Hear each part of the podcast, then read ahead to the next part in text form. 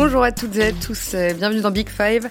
Le Bayern de Munich humilié par Mönchengladbach en Coupe d'Allemagne, soirée cauchemardesque, défaite 5 à 0, une défaite symbolisée par la performance catastrophique de Dayo Upamecano. Le défenseur français est pourtant considéré comme l'un des meilleurs à son poste en Allemagne. Alors comment expliquer ce naufrage? Comment expliquer cette inconstance chez un joueur aussi solide et performant? À 23 ans, Upamecano peine à s'imposer en équipe de France, on en parlera également. Et puis on parlera aussi évidemment du Bayern de Nagelsmann, intraitable jusqu'à présent. Avec moi aujourd'hui euh, David Fiou, le spécialiste du foot allemand à l'équipe. Bonjour David. Salut Marie. Hugo Delon est là également, euh, l'un des reporters qui suit l'équipe de France. Bonjour Hugo. Bonjour Marie. Et enfin Cédric Chapuis, notre collègue de France Football, euh, fin connaisseur de la Bundesliga. Bonjour Cédric. Bonjour Marie, bonjour à tous. Vous avez le casting et le menu, maintenant on peut commencer. C'est la pire défaite subie par le Bayern de Munich depuis 43 ans, une défaite 5-0 contre Mönchengladbach, donc en 16e de finale de la Coupe d'Allemagne. Et au cœur du naufrage, Dayo Upamecano, sorti à la 55e minute. Alors soyons clairs, le Français a complètement raté son match hier, c'est un euphémisme. Euh, il a toujours été assez inconstant, mais il reste quand même l'un des meilleurs défenseurs centraux de sa génération. Et c'est justement ce paradoxe qu'on va questionner aujourd'hui. Comment un joueur aussi fort peut-il se montrer aussi défaillant parfois? Et pourquoi n'a-t-il jamais été performant en équipe de France, lui qui était indiscutable à Leipzig et qui l'est aujourd'hui à Munich? C'est important de le rappeler en préambule, Cédric. Euh, Dayo Upamecano avait réalisé jusqu'à présent un début de saison de très haut niveau. Oui, il avait été très bon, notamment en Ligue des Champions. Euh, lors du premier match à Barcelone, il avait, euh, il avait complètement écœuré et le Barça et Luc de Jong en particulier, qui était avançant de ce jour-là. Ce qui s'est passé euh, mercredi soir, c'est un petit peu une panne d'alimentation générale euh, pour le Bayern dans, dans, dans son ensemble. Hein. D'ailleurs, Thomas Müller a dit qu'il avait jamais vécu ça en tant que joueur du Bayern. Voilà, et en particulier, évidemment, Dayo Pamecano a vécu un, calvaire. Euh, il avait Brel Mbolo en face de lui qui lui a tout fait, euh, dans la profondeur, en un contre un, euh, dans les duels aériens. Il a été dominé partout. On l'a même vu se faire avertir pour un tacle un peu de dépit en début de seconde période avant de sortir. Oui, c'est dommage parce que avant cela, il s'était adapté de manière idéale au Bayern dans un style de jeu qui est un petit peu comparable à ce qu'il avait vécu euh, à Leipzig euh, avec le même entraîneur. Hein. Il n'y a pas de, hasard là-dessus. Euh, ça, a forcément joué dans son adaptation assez rapide. C'était un gros défi pour le Bayern de remplacer sa charnière centrale puisque Boateng et Alaba sont partis cet été. Euh, Upamecano a, pris entre guillemets le rôle de Boateng dans la première relance, la première orientation du jeu. Et il a plutôt très bien fait jusque-là. On avait eu des petit signe avant-coureur sur le match de Benfica la semaine dernière en Ligue des Champions où il, avait été un petit peu, un petit peu débordé sur certaines actions, mais, mais globalement il avait fait un, début de saison très solide, ce qui rend le match de mercredi un petit peu, un petit peu dommageable. Et David, euh, justement, comment s'est passée euh, son intégration plus, euh, plus en détail? Il a tout de suite pris ses marques au sein du, du club et du vestiaire aussi? Ouais, bah pour lui c'était l'intégration parfaite en fait. Euh, il rejoignait euh, un club où des Français étaient déjà présents, avec un entraîneur qu'il connaissait. Il a même eu en fin de mercato euh, un nouveau coéquipier qu'il connaissait en la personne de Marcel Sabitzer. Donc il avait tout pour pour prendre ses marques rapidement. Et c'est ce qu'il a fait, hormis une première journée contre Mönchengladbach où il a été assez moyen. Il s'est imposé. On lui a trouvé de nouveaux surnoms en Allemagne. C'était devenu Soupa Mécano. Hier contre Mönchengladbach en coupe, il est arrivé ce qui est arrivé. Mais euh, voilà, ça ça peut pas remettre en cause le fait que le Bayern euh, a réalisé un coup dont il est satisfait en le récupérant à Leipzig pour 42 millions d'euros. Hum. Euh, Hugo, est-ce qu'il a un lien euh, particulier avec Julian Nagelsmann? Parce que dans plusieurs de ses interviews, il évoque par exemple les, les séances qu'ils font tous les deux pour débriefer. Bien sûr, ils ont un lien particulier. C'est quelqu'un qui lui a toujours fait confiance à, à Leipzig, malgré des erreurs qui étaient, qui étaient régulières. Hein, il faut jamais l'oublier. On, a tendance à, l'oublier parce que c'était Leipzig et qu'on regardait pas forcément tous les matchs, mais ponctuellement, euh, Dayo Upamecano euh, euh, commettait des erreurs et Nagelsmann lui a toujours rendu cette, cette confiance. Euh, Upamecano, dans les différentes interviews qu'il a données, euh, oui, décrit la méthodologie et, et, le travail effectué au quotidien avec avec Nagelsmann, euh, notamment dans des séances qui sont extrêmement précises. Voilà, on va pas revenir sur le travail au quotidien de Nagelsmann. C'est quelqu'un qui est extrêmement imaginatif, créatif dans ses séances et qui fait totalement euh, euh, progresser notamment ses éléments euh, défensifs en leur donnant énormément de liberté avec des systèmes, des schémas, des animations extrêmement créatives. Donc, donc voilà, Upamecano a toujours eu un lien particulier avec avec Nagelsmann. Il a toujours progressé avec lui pendant pendant trois ans et demi. Le, Bayern avait euh, vraiment besoin de se renforcer en défense, euh, notamment avec un profil euh, aussi puissant que celui d'Upamecano. Oui, c'était un gros chantier. Hein. De toute façon, les deux titulaires de la saison dernière étaient plus là, là-bas et Boateng, donc il fallait quelqu'un. Et en Boateng, en Upamecano, pardon, ils ont trouvé quelqu'un qui est censé défendre en avançant, qui est vraiment censé quitter sa ligne de défense pour, pour se projeter sur l'attaquant. Et, et, ça, ils en avaient besoin. Quelqu'un qui a pas peur de prendre les risques aussi, puisque le Bayern joue haut, ils sont forcément exposés. Et quelqu'un de rapide. Ça aussi, c'était quelque chose dans le cahier des charges qui plaisait beaucoup. C'est-à-dire que Dayo Mécano, il a une pointe de vitesse pour un défenseur central qui, qui est vraiment très très intéressante. On la mesure à 35 km heure. C'est plutôt des, des vitesses de, latéraux comme Alfonso Davis. Et il est capable, quand il a un peu de retard, normalement de récupérer un, défenseur. Donc euh, il avait vraiment le profil que recherchait le Bayern. Et c'est ça principalement, je pense, son axe de progression, c'est qu'il a tout le temps fait confiance à sa vitesse, à sa vélocité pour rattraper les coups. Euh, quiconque l'a vu avec Salzbourg ou avec les équipes de France de jeunes ou ensuite avec Leipzig, c'est que euh, il fait confiance à sa vitesse de course pour attraper les, les situations compliquées. Sauf que à Leipzig ce qui pouvait passer, à Salzbourg ce qui pouvait passer, en U18, U19 ce qui pouvait passer. Aujourd'hui, à la fois au Bayern, on l'a vu hier soir contre Mönchengladbach ou en équipe de France, ça passe moins. On, parlera de l'équipe de France un peu plus tard. Juste un mot sur, euh, sur le Bayern qui était quand même assez impressionnant depuis le début de la saison. Euh, premier de Bundesliga, 33 buts inscrits, meilleure attaque du Big Five, meilleure attaque de la Ligue des Champions euh, aussi. en mai dernier, on avait parlé ici du jeu intense de Nagelsmann, de, sa flexibilité, de sa recherche permanente de la possession et on se demandait évidemment ce qu'il allait pouvoir mettre en place euh, à Munich. Cédric, comment euh, joue le, Bayern aujourd'hui? Qu'est-ce qui a changé par rapport à l'époque Hansi Flick? Il n'y a, pas eu de révolution encore euh, de Nagelsmann, c'est ce qui est tout à fait logique, puisque quand on a un rouleau compresseur collectif de, ce niveau-là, il ne faut pas non plus chercher à révolutionner. Mais il y a des petites touches intéressantes de la part de Nagelsmann. On voit un petit peu plus régulièrement le Bayern construire à trois derrière, selon le profil des latéraux euh, selon le profil de l'adversaire aussi, euh, la façon dont il vient presser, la première ligne de, pression adverse.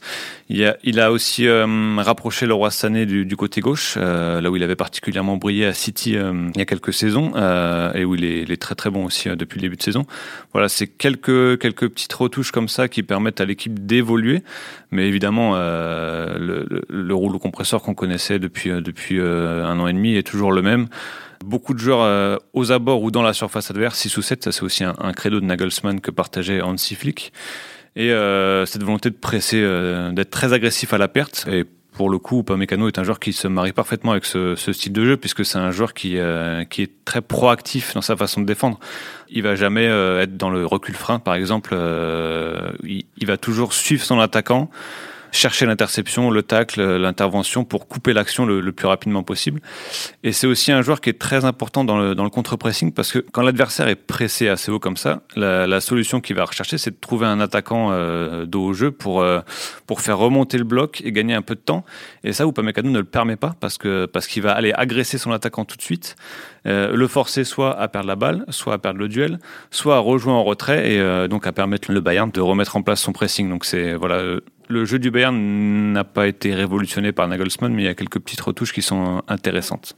Et alors, bon, sans oublier évidemment la défaite contre Mönchengladbach, est-ce qu'on peut dire quand même qu'ils sont un peu plus euh, sereins en défense euh, que l'année dernière? Ouais, moi je trouve que le début de saison, en tout cas, période à période, d'une année sur l'autre, euh, je trouve que le, bilan est plus encourageant. L'année dernière, c'était rare que Manuel Neuer finisse avec un, clean sheet, par exemple. Là, ça arrive quand même plus régulièrement tout en marquant autant de buts. Hein. Ils ont le record du nombre de buts marqués après 9 journées, 33. Ils ont un, bilan qui est parfait en Ligue des Champions, 12 buts marqués, 0 encaissés. Donc globalement, ils ont quand même fait des, ils ont quand même fait des progrès. Et hum, pour en revenir à Upamecano, euh, Cédric, tu l'as un peu expliqué, il a joué à tous les postes euh, de la défense centrale qu'elle soit à deux ou, trois joueurs, euh, ce qui montre qu'il est quand même assez euh, polyvalent. Ouais, mais c'est sous Nagelsmann, il a toujours eu ce rôle-là euh, central dans la défense, quel que soit le système, quels que soient les joueurs qui l'accompagnent, c'est lui lui qui dicte le tempo en fait en défense de la défense. C'est lui qui impose la ligne défensive qu'elle soit qu'elle soit aussi haute sur le terrain, qu'il soit à deux ou à trois en charnière, c'est lui qui a le ballon le plus souvent, c'est lui qui est chargé de la relance, qui doit briser la première ligne de pression adverse.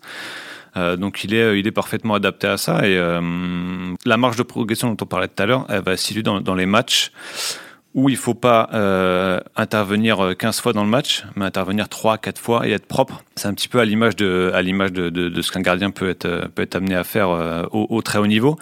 Il y a les gardiens qui font 10 arrêts par match mais qui en laissent passer un ou deux on va quand même les, les encenser parce que c'est c'est une belle perf. Et puis il y a les gardiens qui savent faire l'arrêt qu'il faut à la 89e après avoir été très peu sollicités. C'est un petit peu dans ce registre-là qu'Upa Mécano doit, doit progresser parce que comme l'a dit Hugo, euh, il est tellement véloce euh, malgré son, son physique qui est, imposant, euh, qu'il va pouvoir attraper beaucoup de coups.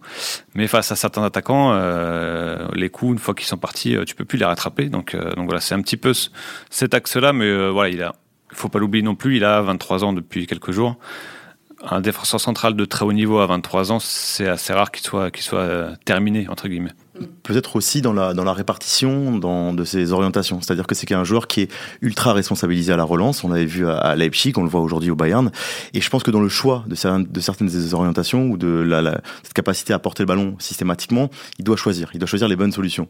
Et, et pas systématiquement euh, faire les mêmes courses ou choisir les mêmes joueurs, etc. Je trouve qu'il manque de variété dans, dans la manière dont il remonte le ballon et peut-être le faire moins, tout simplement. À Leipzig, c'était assez incroyable. Tous les ballons de relance passaient par lui. Alors forcément, au Bayern, c'est un petit peu moins le cas, mais c'était euh, c'est assez fascinant de voir que euh, un, garçon de 21 à l'époque 22 ans avait autant de responsabilités dans dans l'animation du jeu. Ce qui est intéressant, c'est que au Bayern, on pouvait penser que euh, ce qu'il n'avait pas à Leipzig, c'est-à-dire un numéro 6 créatif d'exception comme est Joachim Kimmich, allait faire qu'il allait moins toucher le ballon ou être moins responsabilisé à la relance, qui est pas forcément le cas parce que bon, le Bayern a encore plus euh, le ballon que, que, que l'avait Leipzig, mais il touche euh, un petit peu moins de ballon, mais il y a, la, la, marge n'est pas aussi énorme, donc il est toujours aussi responsabilisé malgré la, la présence d'un Kimmich qui va toujours euh, qui va toujours réclamer le ballon pour la pour la relance et, et avoir ce côté créatif que, que n'avait pas Leipzig. Et Hugo, à propos de la relance, dans, dans l'épisode du mois de mai sur Nagelsmann, tu nous avais parlé d'une forme de naïveté aussi parfois dans la relance qui pouvait du coup amener à une erreur individuelle. C'est ça. On, bon, on l'a vu, on l'a vu récemment. Et on l'a vu aussi euh, en, équipe de France. Je ne sais pas si c'est une forme de naïveté. Peut-être est-ce qu'on peut aussi parler de, concentration? C'est quelqu'un qui est passionné par le football, qui euh, voilà aime, ça, aime la relance. Est-ce que parfois il pourrait pas être plus plus neutre, tout simplement, ce que je disais à l'instant, euh, choisir davantage ses relances? Bon, voilà, je, ne suis pas sûr que ce soit le terme naïf, mais en tout cas être plus sélectif dans ses choix. Moins prendre de risques finalement? Choisir les moments où il faut prendre le risque, peut-être. C'est voilà, c'est un dosage euh, compliqué parce qu'un joueur comme lui, c'est son style, ça fait partie de son de son de son ADN entre guillemets de joueur de foot. Il va il va euh, vouloir prendre des risques tout le temps et c'est ce qui a fait qu'il est à ce niveau-là aujourd'hui. Maintenant, il faut faire les petits ajustements euh, qu'implique le très très haut niveau. La moindre erreur, quand on est au Bayern, elle, va être, elle va être décortiquée un plus qu'à Leipzig, même si à Leipzig, il y en avait eu aussi quelques-unes, notamment en Ligue des Champions, qui pouvaient être, euh, être pénalisantes. Mais là, quand on est au Bayern, euh, la moindre petite erreur, elle prend des proportions beaucoup plus importantes. comment tu penses que va être géré l'après l'après défaite, après la catastrophe à Mönchengladbach? Je pense tout à fait normalement, parce que l'état d'esprit d'Upamecano, c'est justement pas faire de différence entre les matchs. C'est c'est ce qui ressort quand on interroge les gens qui, qui le côtoient l'entraînement ou dans le vestiaire, c'est que il fait pas de différence. Un gros match, un petit match, pour lui, ça n'existe pas, c'est un match. Donc, je, je le vois pas, euh, à moins que l'exposition médiatique de ce match-là euh, lui soit vraiment rentré dans le crâne. Je, je le vois pas être fébrile au prochain match parce que ça, il sait faire. Et en fait, euh, les difficultés qu'il a eues contre Mönchengladbach, il faut les voir dans, l'intégralité de son parcours. C'est-à-dire qu'il est arrivé, il est jeune, au très très haut niveau mais il a eu des difficultés, il y a eu des étapes dans sa progression si on se projette en arrière sur ses premiers pas à Liefering, donc euh, un des premiers clubs en Autriche, il avait eu énormément de mal au début euh, à canaliser son engagement dans les fautes. Parce qu'il était habitué, euh, quand il jouait principalement chez lui, quand il était petit, euh, à Évreux, dans le quartier de la Madeleine, à, tout mettre dans, les duels. Et il n'arrivait pas à se retenir et, aussi à ne pas contester contre l'arbitre. Donc il s'était pris beaucoup de cartons, trois cartons rouges même, pour ses premiers matchs en Autriche. Et ça, il a réussi à le surmonter. Il a eu une autre difficulté à Leipzig, premier match de titulaire, sorti au bout de 31 minutes quand même. Premier match en, Bundesliga, euh, il prenait l'eau contre Hambourg, euh, Leipzig a perdu 3-0.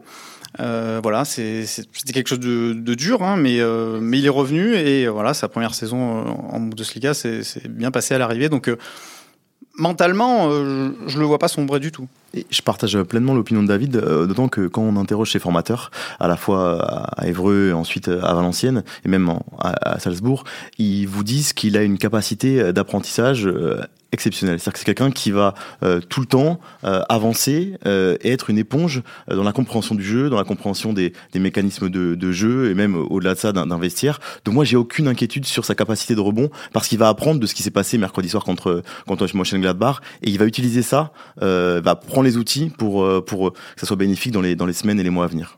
Et David, tu parlais des, nombreuses fautes qu'il pouvait commettre avant. Aujourd'hui, c'est un joueur qui fait peu de fautes. En tout cas, j'ai regardé, il a pris que un ou deux cartons de mémoire cette saison? En moyenne, il est entre une ou deux fautes par match, ce qui est, ce qui est assez peu pour une défense aussi exposée, même s'il a beaucoup le ballon, ce qui aussi fait, fait chuter la moyenne forcément. Mais, mais quand on est aussi exposé, mais il y a le risque de faire pas mal de fautes pour couper les, pour couper les attaques rapides d'adverses. Mais il est tellement à l'aise en fait dans ce registre-là. En fait, j'ai l'impression qu'il aime être exposé à ce point-là parce que parce que c'est comme ça qu'il joue depuis depuis plusieurs saisons. C'est ce qui lui a permis de, de, de, de gravir les échelons à Leipzig être aussi important, responsabilisé, je pense que ça le galvanise aussi. Je pense que oui, le match de, mercredi peut lui servir aussi dans le sens où le Bayern ne l'a pas montré du doigt, pas une seconde. Même si euh, dans certains médias, évidemment, on, va le pointer du doigt, ce qui est logique, puisqu'il a symbolisé le, crash complet euh, du Bayern, mais il n'y a aucun joueur du Bayern qui a fait un match correct à part Neuer. Donc le Bayern en est conscience. Il n'y a aucun joueur qui l'a, qui, enfin, qui, qui, qui défoncé entre guillemets euh, après le match. Tout le monde est du côté, euh, c'est une, défaite collective. On va se relever très vite. Euh, je pense que je pense qu'il y aura une réaction euh, d'orgueil aussi parce que ce, club-là est un club très orgueilleux et cette équipe-là aussi. Donc voilà, je pense que tout le monde va se relever et lui aura pas, sera pas sous l'eau mentalement au prochain match. Alors tu parles du fait qu'il a besoin d'être responsabilisé peut-être pour être très bon.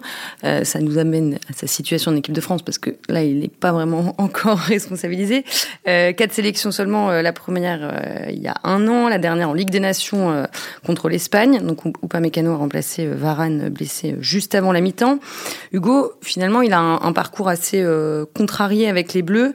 Il n'a pas été appelé pour l'Euro et il était blessé au mois de septembre au moment des qualifications pour le mondial Alors déjà, il a une histoire mouvementée dans la mesure où à plusieurs reprises il a été appelé et il n'a pas pu répondre favorablement à la, à la, convocation en raison d'une blessure déjà. Après, il a été blessé à un certain nombre de rassemblements. Donc effectivement, au bout, il y a que ces quatre sélections dont vous parliez et euh, les deux premières qui sont pas raté, mais en tout cas en dessous de ce qu'il est capable de faire. Euh, je pense qu'il a été gagné à ce moment-là, pour le coup, par une forme de nervosité sur les deux premières euh, sélections. Dans mon souvenir, c'est la Croatie et la Suède. J'ai perçu chez lui une cesse de retenue qui peut peut-être traduire une forme de nervosité, effectivement, où tous les risques dont on parlait depuis tout à l'heure, il les a pas pris ou en tout cas pas bien. Et le staff à ce moment-là, a eu la même impression, euh, sur et en dehors du terrain. Sur, parce qu'ils avaient, ils avaient, avaient vu depuis des mois quelqu'un qui prenait des risques balle au pied, qui franchissait la première ligne de pression, etc. Ce qu'ils n'ont pas retrouvé lors de ces premières sélections. Et en dehors du terrain, quelqu'un d'extrêmement discret, Dayupa Mécano. C'est pas quelqu'un qui va être dans un groupe, notamment en équipe de France, euh, extrêmement volubile, etc. Donc ils avaient été euh, quelque peu surpris euh, par, par la personnalité et le joueur qu'ils avaient eu en, en phase 2 pendant quelques, quelques jours. Tu parles de nervosité et Didier Deschamps, lui, en décembre dernier dans l'équipe, il parlait plus de, de l'aspect émotionnel, ce qu'il disait potentiellement Upamecano a tout, mais il a été un peu limité par l'aspect émotionnel, peut-être aussi un peu trop de, de, pression à porter le maillot bleu pour la première fois Lui, on, l'a vu en interview dans l'équipe il n'y a pas longtemps, il, nous a dit que voilà, la pression pour lui, euh, ça représentait pas grand-chose. Il prépare tous ses matchs pareil, il écoute sa musique, j'ai mon rituel. Euh, donc euh, lui, il a plutôt l'impression d'être imperméable à ça. Euh, c'est vrai que c'est pas forcément l'impression qu'il donne dans le, comportement, dans la vie d'un groupe, euh, parce qu'il a beau avoir l'air puissant, euh, limite méchant sur le terrain, parce que sa carrure est vraiment imposante. Et Nagelsmann a dit, il a, il l'air méchant, mais il est tellement gentil, je suis pas sûr qu'il a écrasé un moustique, ne serait-ce qu'une fois dans sa vie. Donc ça, oui, c'est, cette timidité qui est aussi son caractère profond, hein, qui, est, qui, est, lié à certaines, à certains traits de caractère, à, à, à, à des choses qui sont liées à l'enfance. Je pense qu'il faut pas s'arrêter à ça, mais, mais il n'y a que lui qui peut répondre à certaines questions. En fait, est-ce qu'il a vraiment euh, la pression? Est-ce qu'il a parfois de la retenue? Euh, Il faudra lui poser la question, mais plutôt l'impression qu'il dirait non. D'ailleurs, je pense qu'il faut vraiment dissocier euh, ce qu'il a vécu mercredi euh, en coupe, c'est-à-dire un match cauchemar euh, où, il, où, rate à peu près tout, et ce qu'il a montré en équipe de France, où là c'est plus de la timidité peut-être. On l'a vu inhibé, peut-être par le poids du maillot, quand on voit la façon dont l'équipe de France concède le but contre l'Espagne en finale de la Ligue des Nations, où il n'arrive pas à gérer la profondeur face à Uyarzabal, c'est typiquement le genre d'action qui n'existe pas avec le, le Mécano du Bayern ou de Leipzig, sauf mercredi bien sûr, mais, mais voilà, c'est typiquement le genre d'action qu'il aurait coupé directement. Et là, on a l'impression qu'il est un petit peu inhibé. Ça lui, d'ailleurs, il avait aussi pris un carton jaune d'entrée sur sa première sélection, il me semble, en Suède. Voilà, on a l'impression qu'il y a ce côté un petit peu en retenue, hein, comme, comme, comme on le disait. Et il faut qu'il corrige ça parce qu'avec Didier Deschamps, ça ça passe pas. Et, ce qui est étonnant, c'est que donc il a été sélectionné quatre fois et dont trois dans une défense à, trois, donc un système euh, qu'il connaît bien. Euh. Après, il y, a aussi autre chose dont on a parlé quand on parlait de Maxence Lacroix dans un épisode précédent, c'est le logiciel du jeu. C'est pas du tout le même contexte euh, qu'il connaît en Bundesliga, qui est un championnat fait pour lui où tout le monde est exposé et vit avec ce, avec ce style de jeu-là quasiment. Par rapport à l'approche de Deschamps. Voilà, et lui il est dans le logiciel Red Bull depuis qu'il a 16 ans.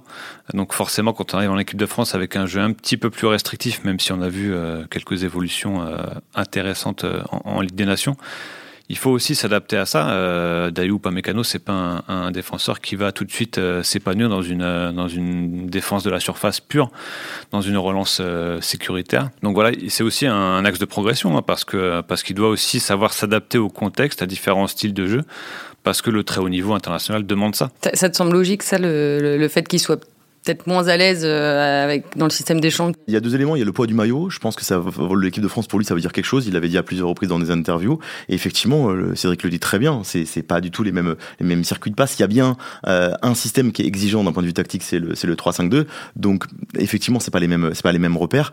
Moi, la question que je me pose, c'est est-ce qu'il aura tant de chances que ça dans, dans les semaines et les mois à venir? Est-ce que le match de mercredi soir peut, peut le pénaliser? Est-ce que l'Espagne, l'erreur contre l'Espagne peut le pénaliser? Je pense que oui, surtout parce que euh, il y a des concurrents qui arrivent. Euh, on parle beaucoup ces dernières semaines, ces derniers mois de Saliba à Marseille. Je sais que que voilà le staff euh, regarde. on Konaté à Liverpool. C'est des joueurs qui sont adaptables dans un système à, à, 3. Donc je suis pas sûr qu'il ait le droit de faire des matchs les mêmes matchs contre Mönchengladbach 15 fois.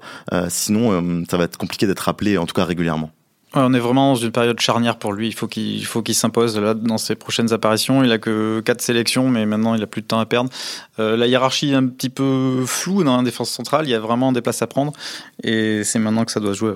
Hum, alors, mais sur, enfin, concrètement, comment, euh, comment est-ce qu'il peut travailler pour progresser? Il y a ce côté de savoir s'adapter à plusieurs schémas de jeu, forcément. Euh, après, le fait de jouer avec des champions dans une équipe comme le Bayern, qui a une pression qui est incomparable à ce qu'il vivait à Leipzig auparavant, ça va l'aider forcément parce qu'il y a des, grands rendez-vous. Euh, d'ailleurs, sur le début de saison du Bayern, c'est un petit peu compliqué d'avoir un avis définitif dans le sens où ils n'ont pas affronté d'adversaires de, leur, de carrure, entre guillemets. Il y a a priori seulement Dortmund qui peut rivaliser en championnat d'Allemagne. Ils les ont pas encore affrontés. Ils ont affronté en Ligue des Champions euh, un, Barcelone qui est, qui est malade, euh, le Dynamo Kiev et Benfica. Donc voilà, c'est un peu difficile de, de, de, jauger les performances du Bayern à cette échelle-là, même si, euh, il faut être honnête, euh, ils font un début de saison de très très haut niveau, jusqu'à mercredi. C'est un petit peu le, le, gimmick de cet épisode, mais voilà, avoir cette pression-là de, de, ne pas commettre la moindre erreur parce qu'elle va être décortiquée euh, parce que vous portez le maillot du Bayern, ça peut l'aider à peut-être à, à, assumer cette pression-là en équipe de France. Ouais. Faut, qu'il arrive à avoir un jeu moins risqué avec Deschamps. Euh, L'exemple, il, est, il, est, il est précis, il peut, le prendre. C'est l'exemple de Presnel Kipembe. Presnel Kipembe, il fait une erreur contre l'Islande il y a 2-3 ans. Euh, Deschamps le prend à l'entraînement pendant 5 minutes pour lui expliquer que euh, il n'a pas le droit de relancer comme ça. Et euh, depuis, il prend beaucoup moins de risques. Il balance parfois ponctuellement, ce qui est euh, dans, la tribune. Et Deschamps préférera toujours euh, ça, en fait. Euh, cette prise de risque, Deschamps, il l'accepte, mais jusqu'à un certain point. Et Mécano, il va falloir qu'il apprenne de ça et qu'il intègre ça. Presnel Kipembe l'a fait. Il n'y a pas de raison que Upamecano ne le fasse pas. Ça peut prendre un petit peu de temps euh, parce que oui, l'exemple de Kipembe est, est, symptomatique de ça, ouais, parce qu'il est, c'est un joueur qui a été pendant un temps très proactif avec le PSG, avec Thomas Tuchel, et qui a eu des petits problèmes d'adaptation du même type avec avec Didier Deschamps. on a vu Jules Koundé avoir des difficultés aussi euh, dans le jeu. Euh, alors en plus, à un poste où il est moins à l'aise. il est un petit peu dans ce dans cette période-là charnière euh, ou pas mécano. Il faut qu'il qu'il travaille sur sur sur pas, pas effacer les prises de risque parce que c'est son jeu, mais savoir choisir les moments où il faut prendre ce risque-là et choisir les moments où on peut, entre guillemets, dégager en touche où c'est moins, c'est moins grave. Ouais, mais c'est toujours pareil avec les sélections. C'est-à-dire que s'il n'a pas le temps de, de travailler ça en équipe de France, il, pourra jamais vraiment progresser ou se montrer plus, euh, plus euh, comment dire, des champs compatibles. Non, mais pour le coup, si à un moment donné il se dit, voilà, en équipe de France, je dois changer de logiciel de relance par rapport au club, c'est quelque chose qu'il peut intégrer avant une sélection. Il peut se dire avec son entourage, avec les, les gens qui le conseillent, et voilà, on peut lui dire, écoutez, maintenant, euh, Dayo, il va falloir que tu, sois moins risqué dans ton jeu de relance avec l'équipe de France. Ça, ça me paraît intellectuellement extrêmement simple, et c'est ce qui, s'est passé avec Kipembe. Hein. Il n'a pas, fallu euh, six mois, huit mois. On lui a dit, prends moins de risques. Il a pris moins de risques. Terminé. Je pense que euh, il peut tout à fait intégrer ce genre de, de, principe. Mais il a, un avantage, c'est qu'il joue quand même la Ligue des Champions avec le Bayern Munich. Donc, euh, dans l'esprit des chances, ça compte forcément aussi. S'il est bon avec le Bayern en Ligue des Champions, a priori, il sera dans le groupe. Hein. Il n'y a pas de, à part, à part euh, grosse contre-performance sous le maillot des Bleus euh, à venir. Mais euh, voilà. De toute façon, la compétition phare pour Didier Deschamps, c'est la Ligue des Champions. Et quand on la joue avec le maillot du Bayern et qu'on répond présent, voilà. Pas besoin d'attendre, d'attendre la phase finale au mois de février? Si, ça va compter forcément. Et tous ses coéquipiers, juste pour mettre un bémol sur mercredi, ne seront pas aussi au niveau auxquels ils ont été mercredi. C'est-à-dire que oui, euh, Upamecano a été catastrophique, mais Kimmich a été catastrophique, Pavard a été catastrophique, Hernandez a été catastrophique. Je dirais, voilà, c'était, c'est vraiment quelque chose qu'on voit une fois dans le siècle, j'allais dire, au Bayern, quoi, que tout le monde, que tout le monde passe autant au travers ne gagne pas un duel. Il y avait tellement de, choses qui n'allaient pas que bon bah Upamecano de toute façon il a, il a subi comme les autres. Et il aime être exposé mais peut-être pas, pas à ce point-là. C'était un très mauvais alignement des planètes pour son anniversaire en plus. On espère qu'il fêtera ça de, façon plus joyeuse l'année prochaine. Euh, merci à tous les trois, Cédric euh, Chapuis, Hugo Delon et David Fiou. Merci aussi à Antoine Bourlon et Adrien Mathieu pour la réalisation et le montage. Et puis euh, merci à vous qui nous écoutez. Merci pour votre fidélité. Vous avez encore été très nombreux à suivre notre épisode sur la Massia la semaine dernière. Vous pouvez retrouver Big Five et tous les podcasts de l'équipe sur l'équipe.fr, mais aussi sur Apple Podcasts, Google Podcasts, Spotify et Deezer. Abonnez-vous et laissez-nous des commentaires. À la semaine prochaine.